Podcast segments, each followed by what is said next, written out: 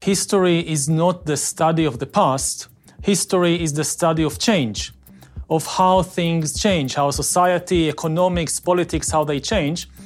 And of course, we can't predict the future. Historians can't do that. I don't think anybody can predict the future. But if you understand the uh, processes of change in the past, it can give you at least some insight about what might happen in the future. Hallo und herzlich willkommen zu einer neuen Ausgabe von Handelsblatt Disrupt, dem Podcast über neue Ideen, Disruption und die Zukunft der digitalen Welt. Mein Name ist Sebastian Mattes und ich begrüße Sie wie immer ganz herzlich aus unserem Podcast-Studio hier in Düsseldorf. Diese Woche haben wir hier bei Handelsblatt Disrupt ein richtiges Highlight zu bieten. Auf dem Gigagipfel einer sehr besonderen Tech-Konferenz des Handelsblatts in Sölden auf 3048 Metern Höhe habe ich mit dem Historiker Yuval Noah Harari gesprochen. Wie hier in der Runde sicher viele wissen, Harari ist einer der bekanntesten Public Intellectuals der Welt. Er hat mehrere Weltbestseller geschrieben. Seine Bücher wurden in 65 Sprachen übersetzt und 35 Millionen Mal verkauft. Und das liegt vielleicht auch daran, dass Harari sich als Historiker nicht nur Gedanken über die Vergangenheit macht, sondern immer wieder auch über die Zukunft. Ich habe mit ihm über die Fragen gesprochen, wie sich die Welt durch die Pandemie verändert hat, mit welchen Bedrohungen die Menschheit in den nächsten Jahrzehnten konfrontiert sein wird und warum das Gebaren der Tech-Konzerne niemandem egal sein darf. In unserem Gespräch ging es aber auch um die Frage, ob wir nun vor einer dystopischen Dekade stehen mit immer stärkerem Klimawandel und globalen Konflikten oder goldenen Zwanzigern mit Wachstum, Fortschritt und letztlich Aufbruchsstimmung. Und wir haben über seine Meditationspraxis diskutiert und so viel sei hier verraten, Harari meditiert jeden Tag ungefähr zwei Stunden lang und das, so sagt er, habe seinen Blick auf ihn selbst, aber auch auf die Welt verändert.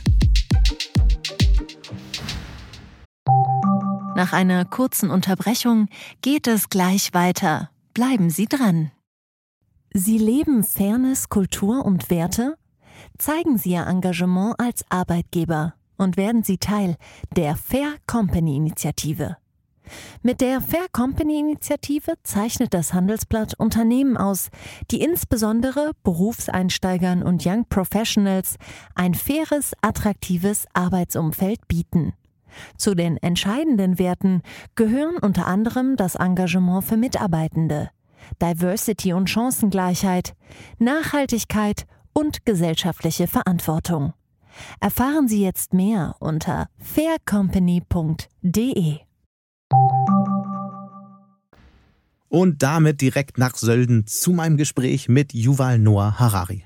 Yuval, welcome. Great to have you here today. It's good to be here. Thank you for inviting me.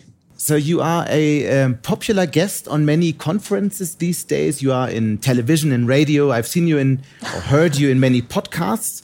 And you, you have also discussed your views with Angela Merkel, with Emmanuel Macron, and um, all because obviously because you are this well-known public intellectual, but also because you have written books about the past, but also about the future. Um, but actually, you are a historian and yeah. um, you teach history. So I was wondering, when and why did you start to think about the future? Well, first, I think that history is not the study of the past. History is the study of change, of how things change, how society, economics, politics, how they change. Mm. And of course, we can't predict the future. Historians can't do that. I don't think anybody can predict the future. But if you understand the uh, processes of change in the past, it can give you at least some insight about what might happen in the future. And uh, even though you can't tell exactly how the world would look like in 10 or 20 years, we can at least draw maps of different possibilities, of different scenarios, which can be helpful because most people they tend to think in, in a linear way that whatever happened in the last 10 or 20 years will simply continue along the same trajectory and this never happens in history. There are always surprises there are always unexpected turns. So um, let's stick with that for a second. What is your cause? What is the mission you are on beside being this well known public intellectual and this somehow prophet guru you are today? um, I think I, I, I, try to focus the public conversation, the global conversation on the most important challenges that face humankind. We are flooded by enormous amounts of information and distractions, and it's hard to, uh, to focus. And um, I, I see my job as serving as some kind of bridge between the scientific community and the general public, helping to focus the global conversation on the most important issues, uh, which I think are the threat of global war, the threat of ecological collapse, and the threat of disruptive technologies like artificial intelligence. Uh, everything else, you know, issues about um, immigration and terrorism and whatever, it's important. I'm not dismissing it completely, but it pales into insignificance besides these three major challenges. Mm. We have to talk about some of these threats definitely today, but I would like to start with one of your big themes. Um, you, you, are stressing pretty often, and that is, unlike in the past, we as societies somehow have lost the story. We don't have a mm. narrative to tell anymore. So, what what is the current story we are listening to? Um, we don't have a, a, single unifying story that explains to us what is happening in the world. And this is why it's difficult to know what to focus on.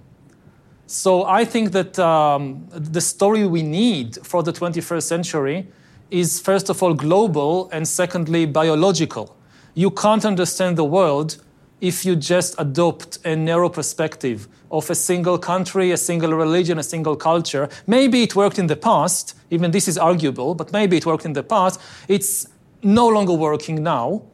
And secondly, that to really understand what is happening, you need to take a more biological perspective of human beings. And we've all been reminded of the fact that we are animals over the last two years with the pandemic but it's also true with regard to the other major issues, whether it's the threat to the ecological basis for humanity, or whether it's the way that new technologies are able to hack the human organism and to start manipulating it and change uh, our bodies and brains in ways that uh, previously were impossible. I mean, you know, for most of history, humans could think of themselves, often thought of themselves, as being separate from the rest of the natural world, as if, as if we aren't animals, we aren't subject to the same rules and laws as the other organisms. But in the 21st century, this is no longer tenable. We have to accept our place in, uh, in nature as not just as animals, but now for the first time as hackable animals. Uh, entities that are as, as complex as we are, we now, for the first time, have the technology to actually decipher what is happening inside the body, inside the brain. So, an external system, for the first time in history, is able to understand me better than I understand myself, and therefore potentially manipulate me and control mm. me in unprecedented ways.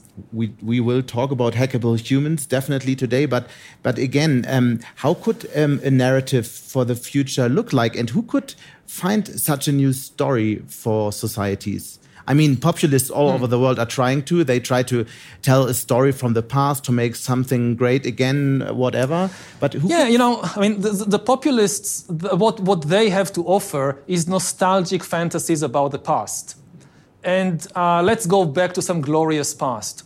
And as a historian, I can tell you two things. I mean, there are many things I don't know about the future and about also the past, but there are things as the historians I do know about the past. First of all, it's not coming back. There is absolutely no way to recreate the conditions of the 1950s or of the Middle Ages. And secondly, even if it was possible, you wouldn't like to do it. The past wasn't fun. It wasn't fun to live in most periods in history. If I had to choose uh, where and when to be born as a human being in history, I don't think I could improve on, say, Germany in the early 21st century. So you think um, the, the current time is the best? Um, for humans, yes. For the rest of the ecological, if I'm an animal, definitely not. but if I'm a human being, then yes. I mean, so far it's been the best, like the last 20 years have been the best time ever. There are still many problems. I mean, you have to differentiate between two things: between saying things are better than ever, and saying that things are good. No, there are still many problems. Many things are bad, but it is still better than ever. And appreciating this is not something that should make us smug and complacent. Hey, we've, we've done it. No need to, to, to, to do anything else. No, it's just the opposite. When you realize that things have really improved over the last century or so, it should make us more responsible because it means that, the, that, that, that it's our decisions that determine the level of violence in the world or the level of inequality. Um, if you think that, say, if you take violence as an example, if you think that the level of violence today is as bad as it ever was, it probably means that there is a law of nature, the law of the preservation of violence or something, that no matter what humans try to do, it doesn't work. Violence remains the same. And if so, there is no point in trying to, to do anything, anything ourselves.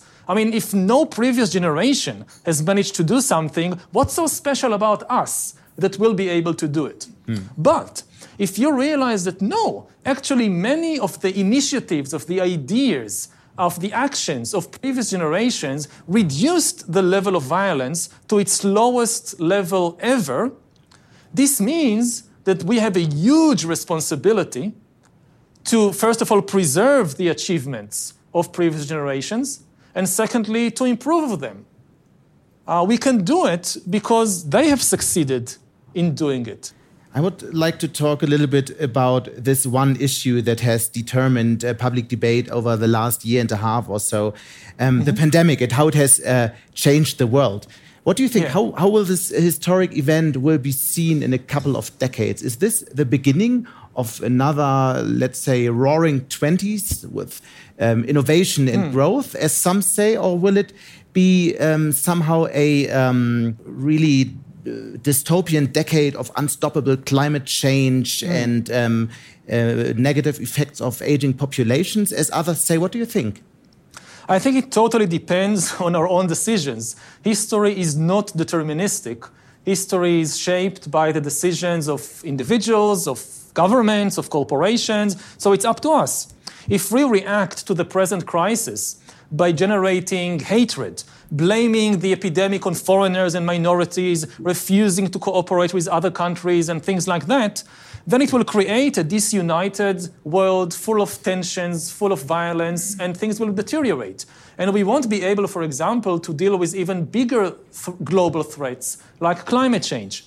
On the other hand, you can draw the opposite conclusions that the, the, the best reaction to the pandemic is not blaming others and uh, are focusing only on ourselves, but actually cooperating with other countries because we can't solve this kind of crisis on a national level. Even if you vaccinate all the people in your country, as long as the virus continues to spread in other countries, it might mutate, it will mutate, and a new mutation might overcome the vaccine and be even worse than the, the previous ones. So we need a global plan of action. And if we are able to cooperate on, on this crisis, this builds a foundation for a more harmonious world, which can then tackle bigger challenges like climate change. And yes, the next decade is crucial, especially if you think about uh, the fast deteriorating situation on, on, on, climate. But it's not too late uh, uh, to take action. I think that too many people have switched from a kind of um, ignorance or even denial of mm-hmm. the ecological crisis to a kind of uh, uh, uh, doomsday mood that it's too late. Uh, everything is, is, is, ruined and there's nothing to do about it. And we need to stop in the middle to acknowledge both the magnitude of the threat, but also immense power that we have now as humanity to stop it. according to the best experts that I know, then the key number to remember is 2%. 2% of global annual GDP, if we invest 2% of global annual GDP in developing new eco friendly technologies and eco friendly infrastructure, this should be enough to prevent catastrophic climate change. It won't solve all the ecological problems of the world, but it will prevent the worst case scenario. And you know, 2% of global GDP is a lot of money, of course, but it's completely feasible. if there would be a world war, governments would spend much more than 2% of GDP on fighting this war. Uh, and and uh, so we, we should be able to do it. And politicians, you know, this is their job to change priorities and shift 2% of the budget.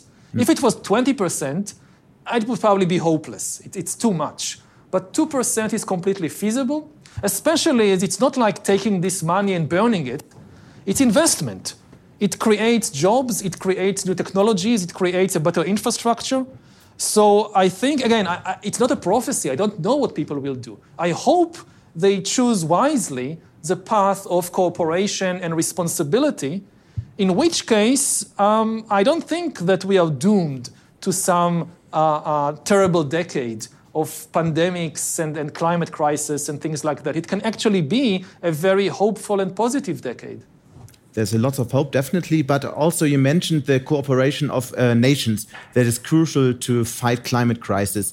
And when we look back to the pandemic, didn't we learn that uh, especially the cooperation between states didn't really work? There has been a lot of cooperation between scientists, as we've heard here mm -hmm. today already, and we've seen. Yeah. But isn't that the crucial point? And uh, why are you so optimistic that this will mm. happen with this much bigger topic um, uh, just now? Oh, I, am not op optimistic. I, am saying that we should do this.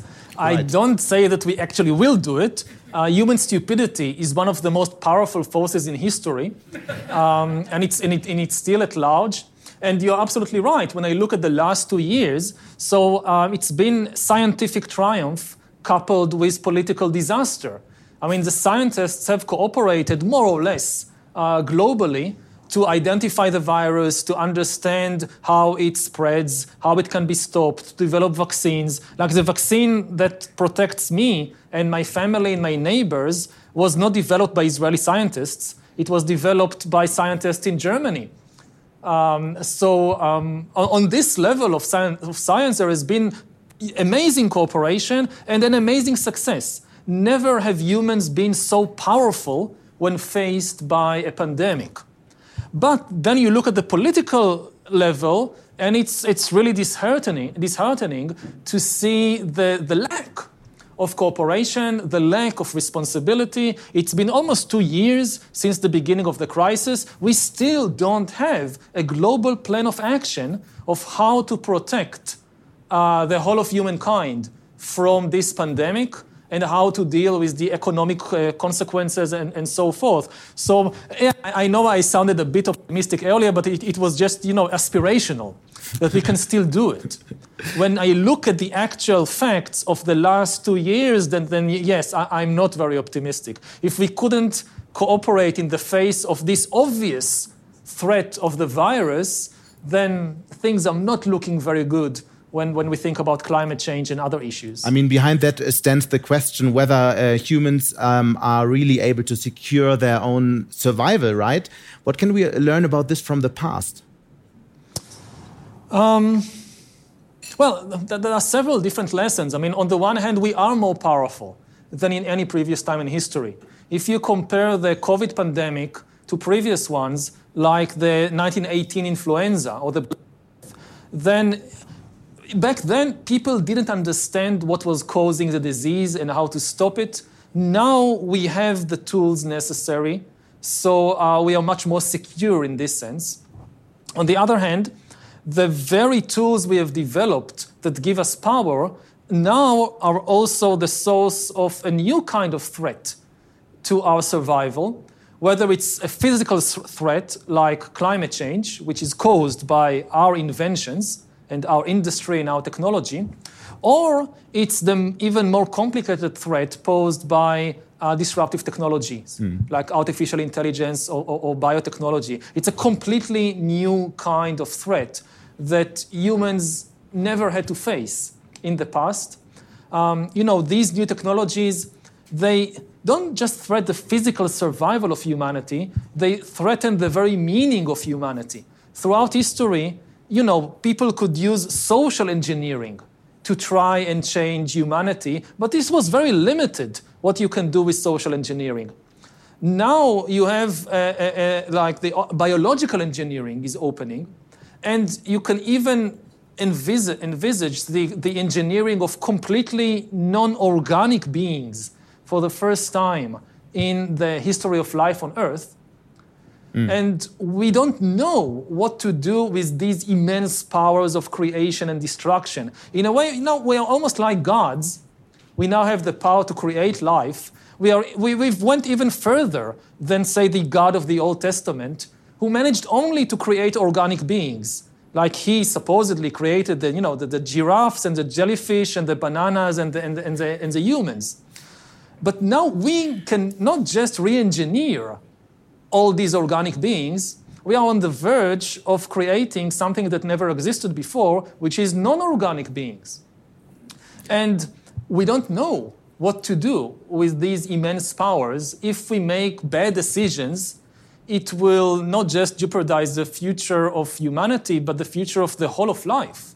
So that's a very uh, huge responsibility. And eh, as, as I look around, I'm, I don't see the kind of, of global cooperation around these issues that, that, uh, that, that we need. So, um, political leaders are meeting in Glasgow uh, next week. Um, there will be the big debates about the future, about the climate crisis. Do you think anything will come out of it? I don't know. I'm not a political commentator, so I, I, am not familiar with the specific political pressures that uh, the different uh, uh, head of, heads of states and governments are working under. As I said, I'm, the most important thing to realize is that it's not too late. We have the power, we have the technology, we have the economic capacity to turn this thing around. Yes, but whether we have the political will, right that depends on not just on the leaders, but also on, on the citizens. Mm. What are their priorities? Um, and, and, and here, you know, part of what I do is exactly to try and change the public conversation so people realize that uh, the, the, the, immense danger that everybody faces. And you know, the, usually in history, when there is a huge disaster, the poor suffer much more than the rich. Whatever happens, the rich somehow manage to find a way to protect themselves. Mm. So even with the climate crisis, it's likely that the rich will be able to construct some kind of technological Noah's Ark that will protect them, and the flood will mainly hurt the, the, the poorer sections of, of society and the poorer countries around the world. So I know that especially now, with all this uh, uh, uh, debate about what to do with, with the climate change, there are people who say we have other priorities. We first of all need to take care of the immediate economic and social problems of our country or of the poor people. But I think this is a wrong way of thinking. That um, history doesn't give discounts that it's, it's really unfair. But the people who already suffer the worst problems now, they will also suffer the worst consequences of the climate change. History won't give them a discount and say, oh, I know that, that you suffered so much already from other things, so I'll, I'll give you a pass on this one. No, it usually happens just the opposite. If you're already poor and if you're already powerless because of other things, when a disaster hits, whether it's a pandemic, whether it's climate change, anything else, you will again suffer the worst consequences. Mm. So let's try a last angle on um, climate crisis. So, what has to happen that uh, nations start working together on such a topic? Um, um, I, I'm not a good politician, this no, is why let's I, try this from a, a historical angle because um, in, in, in, the past there has been cooperation. So what has to happen? How bad does it has to get? Maybe. Hmm. Um, if nations start to really feel the pain of the climate crisis, then they are likely to wake up and realize that something has to be done. The problem with the crisis is that it works differently from previous historical crises. When you really start to feel the pain, it, then it might be too late. Now it's not too late. Uh, but in 10 years or 20 years, it might be too late. And this is, this is what, one of the things that makes this crisis so complicated politically. that um, you don't have the kind of immediate threat that something like, uh, uh, like a war or something like a pandemic it has, you know, you need to concentrate people's minds. War has the tendency to focus your minds. Oh, they are coming with the tanks and the airplanes. We must do something. Mm. Climate change works differently. Maybe we need here help from artists, from storytellers. You know, if you think about it like a, like a Hollywood blockbuster, people go to see uh, movies like Tornado or Volcano or The Invasion of the Giant Ants. Nobody would go to see a Hollywood movie whose title is uh, Two Degrees Celsius Above Pre Industrial Levels. but it's not, it's not, I mean, we lack the, the, the, story. I think one of the things that Greta did and other young activists did, they came up with, this, with a very powerful story. And their story was the old are sacrificing the young on the altar of their ambitions and greed, which links to very old mythological ideas, you know, Abraham and Isaac, Agamemnon and Iphigenia, this whole idea of the old sacrificing, sacrificing the young. And to politics is to a large extent not about science and facts because too many people, uh, it's too complicated for them. Politics is often moved by powerful stories. And we need to find these powerful stories that are based, of course, on the scientific knowledge, but are able to kind of change people's minds uh, quickly enough mm. and, and in, in, in, in, a, in, a, in a powerful enough way so that they change their political priorities. So there was one topic um, on this conference um, being discussed quite a bit. Um, it's the question whether um, the climate crisis can be averted due to te technological innovation, or mm -hmm. is um, our only hope to dramatic change um, behavior? What do you think? I think I would I. I would go for the technological option simply because changing human behavior in a fundamental way takes a lot, a lot, a long time, and we just don't have this time. And I also think that kind of shifting the blame to the behavior of individuals is extremely counterproductive and even dangerous because it, it, it shifts the focus away from the ones who are really responsible, both originally for, for, for making this mess and also for solving it. If you direct the attention towards the actions of individuals in a kind of kind of trying to uh, cause them to feel guilty that oh I, I took an airplane or I don't uh, I, I eat this or I, I did that it shifts the attention away from the real source of the problem, which is the priorities and decision making of corporations and governments. Mm. So, yes, as far as possible, individuals should change their behavior, but the onus should not be on them. We should not enter this kind of, of, of guilt game that trying to make individuals guilty for, uh, for their daily behavior. We don't have time for this. We want to focus the attention on the governments and on the corporations. It's on you to, uh, to, to change priorities in the budgets to change regulations, to change business models. It won't come from individuals changing their transportation uh, uh, preferences or, or diet. It, it's, it's too late for that. Hmm. We've talked a lot about how the pandemic has changed the world somehow. How did uh, the pandemic change your world, your everyday life? Or did it at all? Well, you know, I, I'm, not here, I'm not with you physically, I'm with you kind of spiritually via this Zoom thing. Um, yeah, I guess the two years ago, the organizer of the conference would have told me, "Hey, you want to be, you, you want to participate, you must come in person."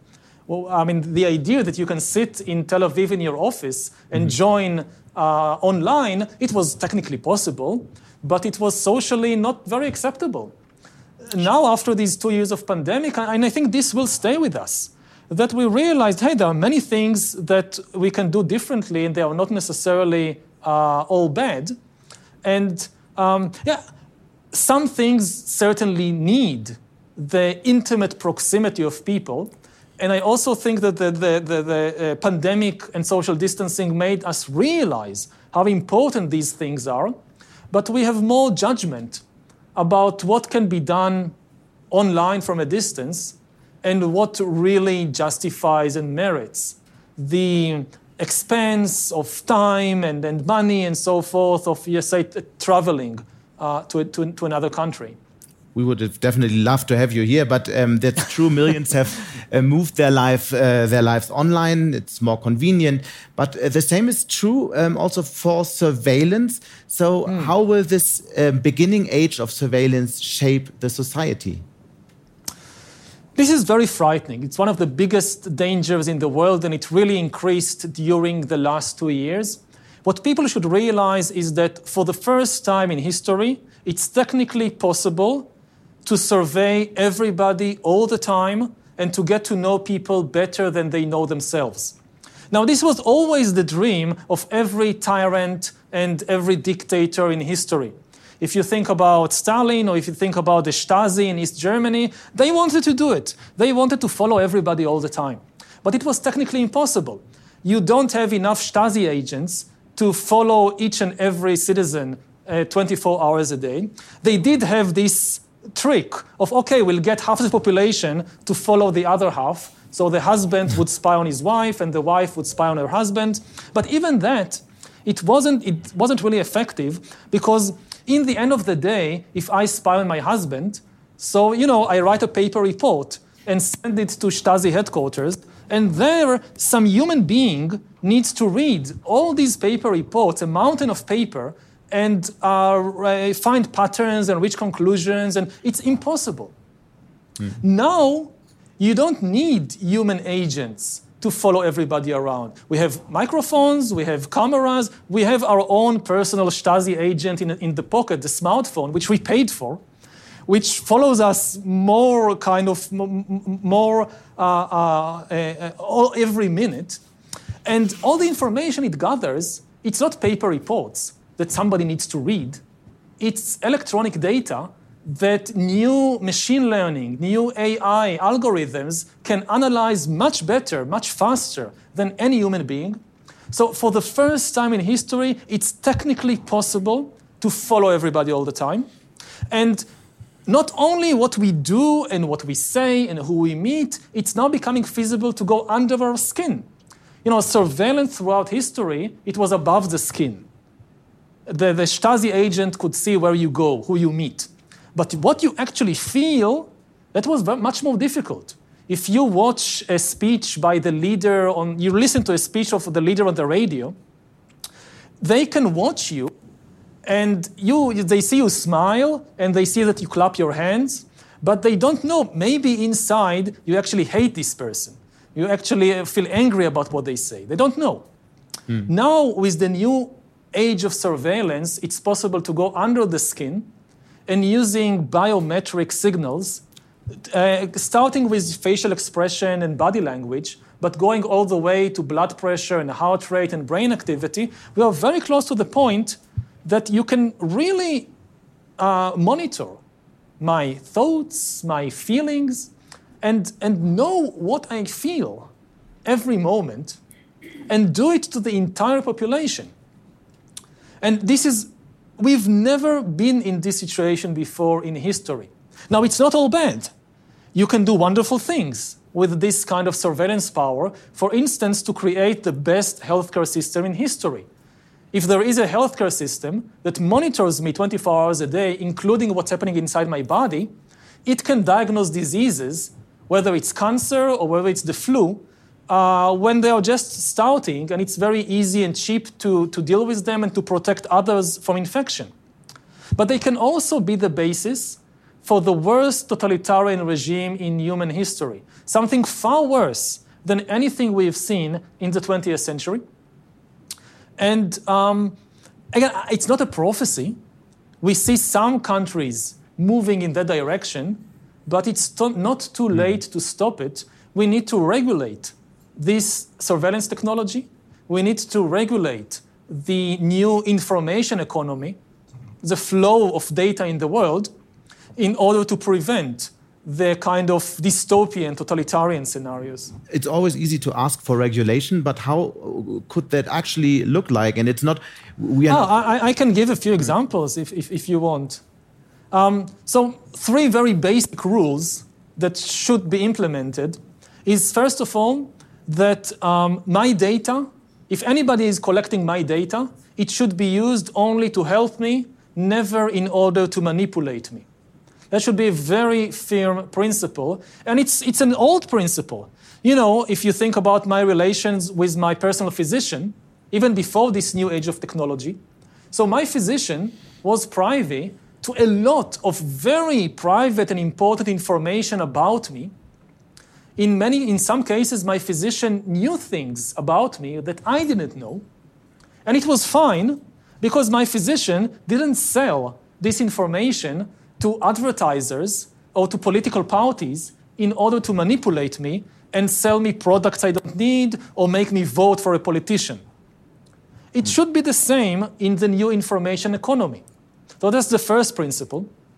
The second principle is that we should never allow all the information to be concentrated in one place, whether it's a government agency or whether it's a corporation. That's the high road to dictatorship. They should always be separate silos, separate systems of information. So, for example, in the time of the pandemic, yes, we need to monitor individuals more than before as a countermeasure to stop the chains of infection, but it should not be done, say, by the police. It should be done by a separate authority which doesn't share the information with anybody else. It's less efficient, but inefficiency is a feature, not a bug a data system which is too efficient is the, again, it's, it's, this is the road to dictatorship. And the third principle is that whenever you increase surveillance of individuals, you must simultaneously increase surveillance of the government and the big corporations. There are times like a pandemic when, I mean, yes, it should be done. We should increase surveillance of individuals in times of the pandemic. But if we do so, we must simultaneously, it should not, not be just up down, but also down up. We should, for example, make it easier to monitor the government decisions about the allocation. You know, governments have created basically trillions of euros and dollars, and, and we need easier access as citizens, as individuals, to see where the money goes. And similarly, we need to supervise, to monitor the corporations better, it's not okay that they know everything about me and I know almost nothing about them, about their policies, about their tax, the, uh, uh, tax avoidance tricks and things like that. So the technology can go both ways. If at the same time we increase surveillance from uh, up to uh, uh, uh, up to, to down, if it, at the same time we increase bottom-up surveillance, it keeps the balance and that means that even in a, a, a, a world with new surveillance technology, we can preserve uh, democracy and we can preserve the uh, uh, crucial balance of power between individuals and institutions. And we need this huge debate about who's owning the data in future. Yes, uh, it, it all revolves around this question of who owns the data, which is a very complicated question because the nature of data is different from the nature of previous kinds of property. We have, you know, thousands of years of experience in regulating the ownership of things like real estate, like houses or, or fields. Okay, there is a field, it's mine, I build a fence around it, there is a gate, I say who goes in. Very, very simple. But with data, if somebody has my DNA, or somebody has the record of everything I've done online in the last year. I mean, how do I maintain ownership of such a thing? How do we prevent theft? You know, that there are people like uh, Shoshana Zuboff who make a very compelling case that what uh, many of these companies like Facebook have been doing, you don't need a new regulation to prevent it. You need a very old regulation. It's in the Ten Commandments from 3,000 years ago Thou shalt not steal. It, we just need to understand that taking the data of, of individuals and using it without their permission, especially in ways that harm them, this is just theft. And we don't need a new rule, we just need to enforce the old rules. Mm. Nach einer kurzen Unterbrechung geht es gleich weiter. Bleiben Sie dran. Die Welt steht vor gewaltigen Herausforderungen. Zum einen die Energiewende voranzutreiben und gleichzeitig den Klimawandel einzudämmen. Und auch der Energieträger Wasserstoff gewinnt weltweit immer mehr an Bedeutung. Doch wie geht es weiter? Erfahren Sie mehr auf dem Handelsblatt Wasserstoffgipfel 2024 am 12. und 13. Juni in Essen.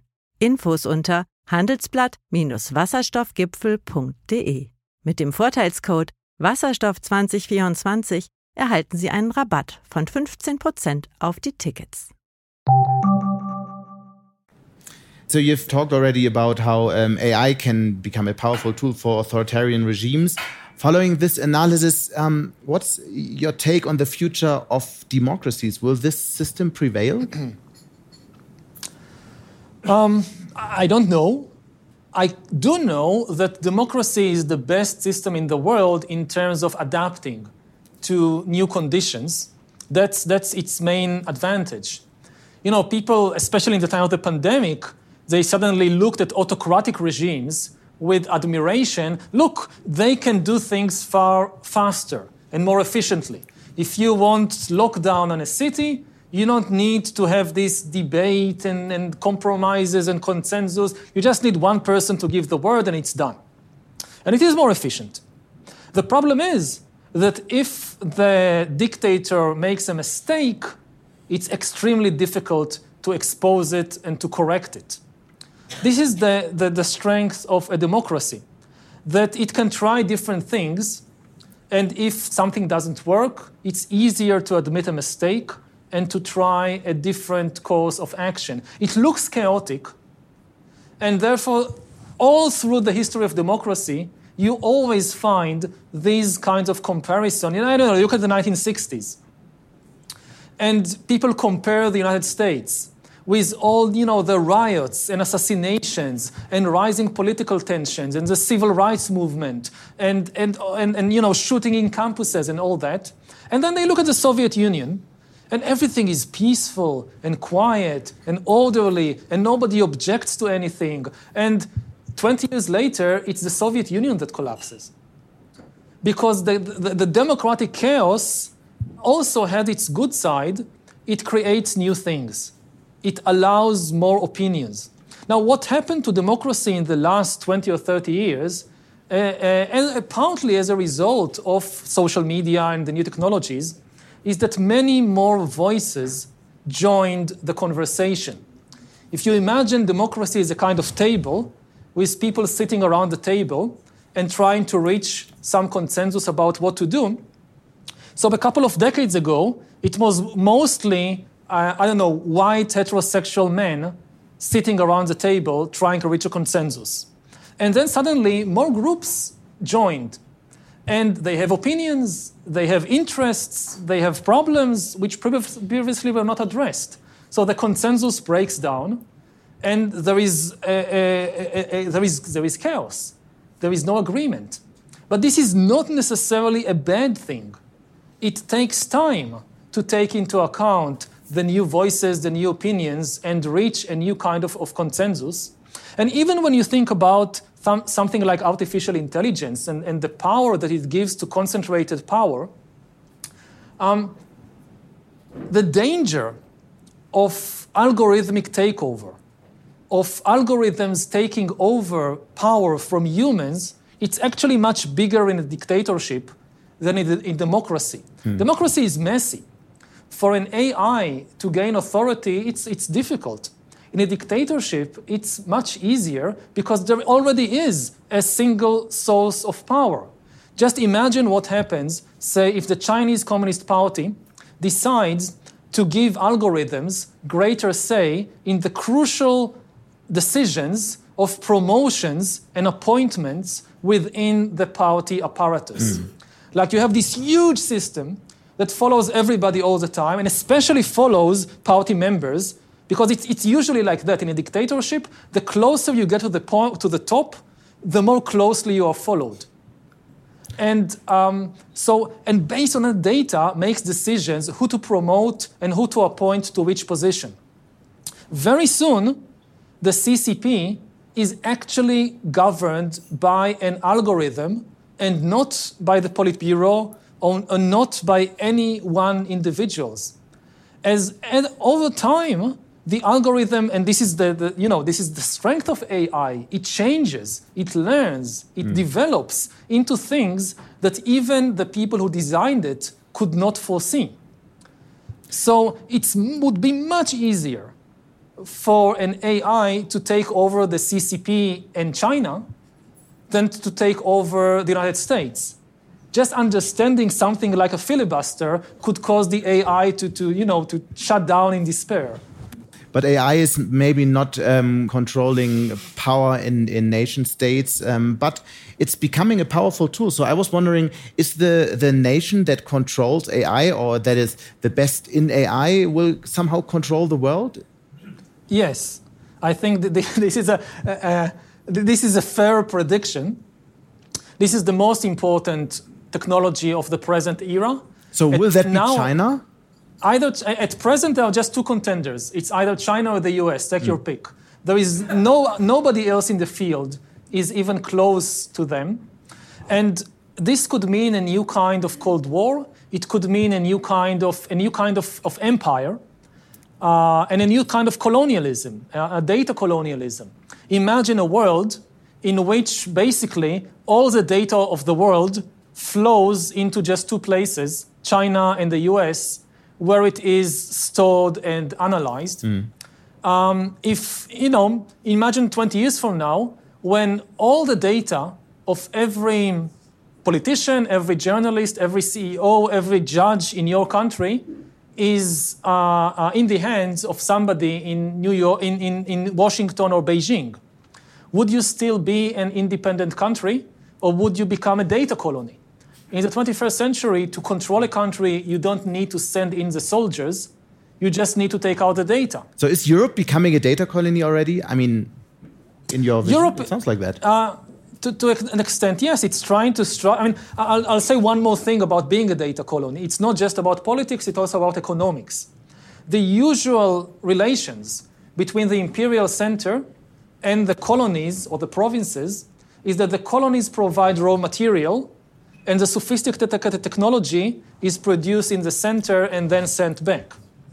Like uh, Egypt sends cotton to Britain in a, a century ago, Britain produces the high-end textiles and send them back to Egypt to sell them. Now, for the, the technology, the key technology is AI, and the raw material is data. To develop AI, at least now, you need huge amounts of data. Mm. So you have data from all over the world, from Egypt, from Brazil, from Indonesia, from Europe, going to basically two places, the United States and China, where the most sophisticated technology is developed and then sent back to the colonies, to the provinces. Now, Europe, because of its historical power and economic power, still has a chance of escaping uh, the orbit of these two uh, uh, stars and becoming a third uh, center of, of, of, power. But so far, it's, it's, it's not happening if you look at the 10 largest corporations in the relevant fields, none of them is, is European. Mm.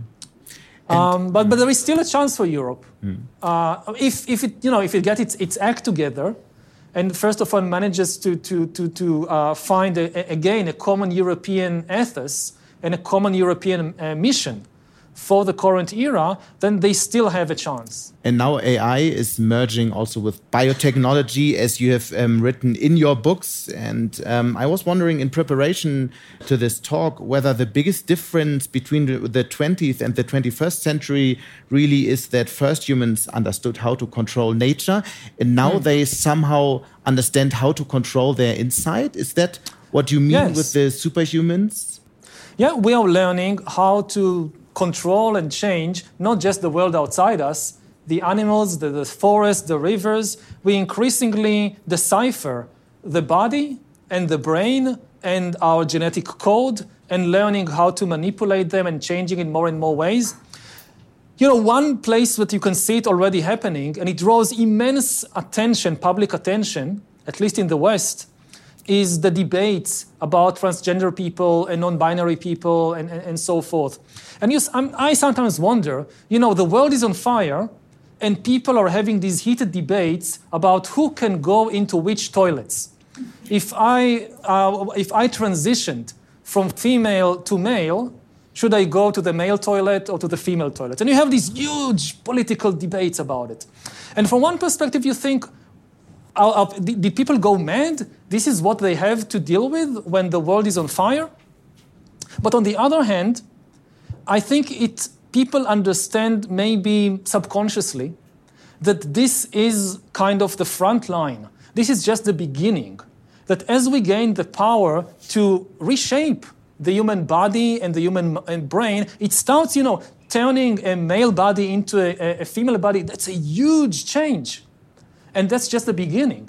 Hmm. So I think it draws so much attention because people understand perhaps implicitly that this is the first kind of battle of the, the, the front line in what is going to greatly increase in the coming decades the question of uh, uh, uh, transhumanism and the question of what can and can't, what should and shouldn't be done with this ability to reshape hmm. the human body and the human, and the human brain.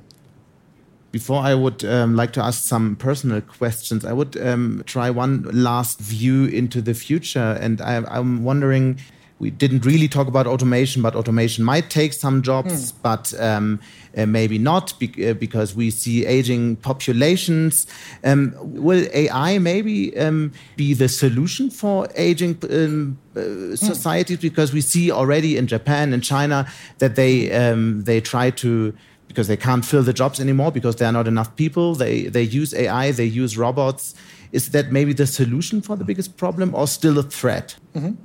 Well, I, I don't think that declining population is, is a problem in and of itself. You know, thousand years ago, the entire planet contained less than 10 million people. Now we are close to 8 billion. If we stay at 8 billion, or if we go down to 4 billion, that's perfectly okay. But how does that it work actually, in an economy that has to grow? That, yeah. The, the problem is the transition. So, but, but, first of all, we need to come to terms with the idea that uh, decreasing population is not a sign of malady. It's not a sign of disease in, in the body politic. Or, it's actually a good thing. It will be easier for the planet if there are fewer humans. Again, I'm not going saying let's go back to 10 million, but 5 billion, pff, that's perfectly okay. Mm-hmm. The question is how to manage the transition with aging populations and here, you know, some combination of uh, uh, relying more on AI and robots, relying to a certain extent on immigrants, and relying to a certain extent on outsourcing things can uh, uh make the transition not just possible, but much more, much more sm- smooth and, and much, much easier. Um, the key thing with automation is the question of retraining. I don't think that all the jobs will disappear. Some jobs disappear, but new jobs will emerge. And the big problem will be how to retrain people to fill the new jobs. Otherwise, what you get is huge unemployment of people who lost their old jobs combined with a lack of uh, workers for the new jobs. Like you get the, the worst of both worlds. And it's a big problem because, you know, in the past, you didn't need to retrain the population again and again. People acquired the profession in their younger years, mm. and most people worked their entire life in the profession with the skills that they acquired in their, in their, in their youth. So is flexibility is the most important uh, skill for the future? Absolutely. Like the, the key for the future economy, for the future job market is, is flexibility, mm. the ability to kind of retrain, relearn, reinvent every five or 10 years, which creates immense financial burdens, but also immense psychological burdens. And those who will be able to solve this problem, they will lead the future economy. Hmm. you meditate for two hours every day. I was wondering, how do you do that? How, how can you organize that? or do you just employ so many people that they can do all the rest? Uh, first, I, I, we do employ a couple of people, so like I, I don't get a lot of emails or so that I have to go over things like that. But it's, it's kind of the, the first thing I put in my timetable is the time for meditation, both like every day and also during the year. I try to go every year to a long meditation retreat. So, like uh, next month, I'm going for two months for meditation retreat. Um, I, I, know it's a privilege. Most people are not in a position, uh, in family wise or in terms of their career, uh, that they can do that. But it is important, I think, for everybody to disconnect, uh, at least for, for a few minutes every day, for a few hours every week, and to uh, invest, you know, in the health of their mind. Meditation, in the end, is about the health of the mind we invest so much in the health of the body, like what we eat and exercises and things like that, and we invest so much in the health of our bank account, we should also invest something in the health of our mind, which ultimately is the one calling the shots mm. about, about all of this some some people here in the room I know um, they were struggling to meditate because they say, "Oh, I can't concentrate for more than ten seconds." Maybe um, you can you can hmm. give um, a little um, insight on what meditation does. Is that um, for you? Is it also a little escapism because you are dealing with so many hmm. threats and difficult topics during the day? No, I, I see it as, as the opposite of escapism, as confronting reality as it is. Uh, we run away from the reality. This is why it's so difficult to concentrate. Like you try to concentrate on your, on your breath, and you can't do it for more than 10 seconds. The mind runs away to some fantasy. And it's not a bad thing, because meditation is not about achieving some peaceful state. For me, meditation is about learning the truth about ourselves and about the world. And one of the very important truths to learn is that we know very little about our mind and we have very little control over it. You think you're in control, you think you're the CEO of your mind, you're not. You tell your mind, focus here on the breath, five seconds, it runs away. So you have very, you, realizing how little we know and control our own minds is a very important thing. It's not a failure of meditation, it's a success of meditation. And, you know, it's not a theoretical idea that you read it in a book. If you try to sit, say, for one hour, constantly trying to focus on the breath, and constantly the mind runs away, after this one hour, you will understand something very important about who you really are and who is really in charge. And the other thing, you realize that the mind constantly runs away from reality. What could be more real than the breath going in and out of your nostrils. You know, if it stops for, for, for, for a minute, you die. And yet, you can't focus on this reality because you run away to all these dreams and fantasies and whatever. If we don't have the ability to observe the reality of our own breath without running away to some fantasy, how do we expect to be able to observe the reality of the global economic system or of climate change without running away to some comforting illusion or fantasy. Uh, what was your story with meditation? Did because it's it's not that somebody just starts to meditate for two hours uh, just immediately. So when did you mm. start? When did you, what happened? Um, I was doing my PhD at Oxford uh, in history, and I was not very satisfied with my life. And a friend kind of nagged me for a year go try meditation, go try meditation. And when everything else failed, I said, okay, what can I lose? I, I went and, and, and tried this, this meditation, and it literally blew my mind. I mean, like just this realization of the first day, sitting there trying to observe my breath and noticing for the first time in my life how little control I have over my mind and I, I, I, don't understand what's happening there. Where is it all coming from? Um, so I, I, came out of, of, this course. It's a 10 days course. It's, it's, I suppose it was the most difficult thing I've ever done. It was really, really difficult, these 10 days. But I came out with the realization that I must get a better understanding of, of, of who I am, of this kind of immediate reality. That, you know, I mean, I've, I've lived for 24 years and didn't even know the most, the, the first thing about myself. So after, after that, I kind of set out this time. Whatever else I do in life, this gets priority. Mm. Is that also because uh, why you don't have a smartphone to keep focus, or you don't want to give your data to Google? I, am not. I'm, I'm not naive. I know that I can be followed even if I don't have a smartphone. Mm -hmm. um, so no, the, the, main point is is to keep away distractions because I know how difficult it is to, to, to control the mind and to remain focused. And I know that the people on the other side of the smartphone, you know, what the smartest people in the world have been doing in the last 20 years is learning how to hack the human brain uh, through the smartphone. And I know that I'm no match for them. If, if you put me against them, they will win. So my way of avoiding it is not to give them the screen, not to give them the, the direct access to my brain. Now, again, it's a privilege, I know. For most people, it's not an option. Uh, in many jobs, in, in, in, in schools, it's now a requirement. You must have a smartphone. And also, you know, it's, it's, it's a bit of a trick because my husband is carrying the smartphone. So, you know, if, if somebody really needs to reach me, then they, they call my husband. So it's not fair to him. But uh, life is not fair. Yuval, we, we would have so many more questions, but we only have time for a last one.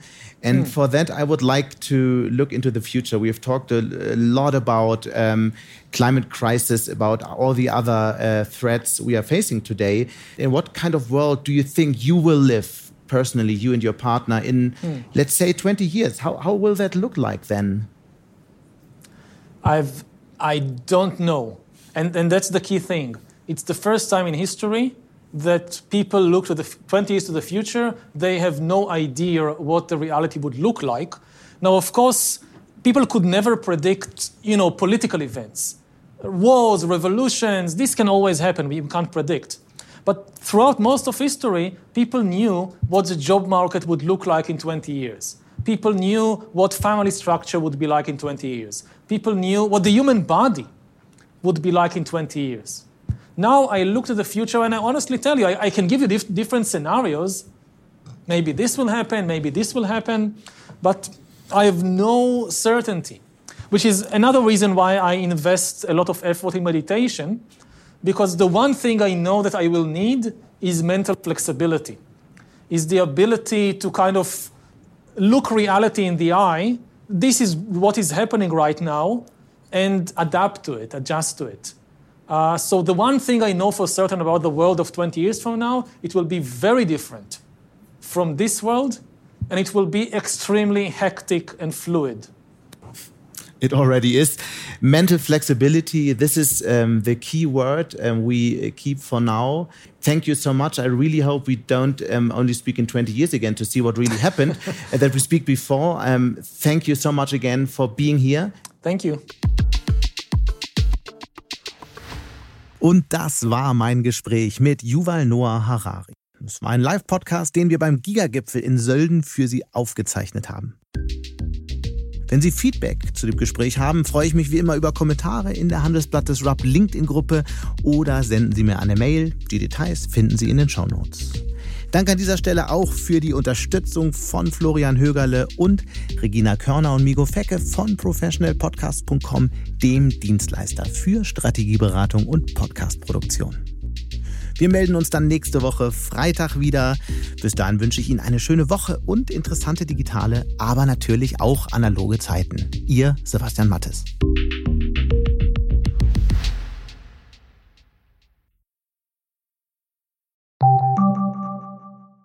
Die Welt steht vor gewaltigen Herausforderungen. Zum einen die Energiewende voranzutreiben und gleichzeitig den Klimawandel einzudämmen. Und auch der Energieträger Wasserstoff gewinnt weltweit immer mehr an Bedeutung. Doch wie geht es weiter? Erfahren Sie mehr auf dem Handelsblatt Wasserstoffgipfel 2024 am 12. und 13. Juni in Essen. Infos unter handelsblatt-wasserstoffgipfel.de. Mit dem Vorteilscode Wasserstoff 2024 erhalten Sie einen Rabatt von 15% auf die Tickets.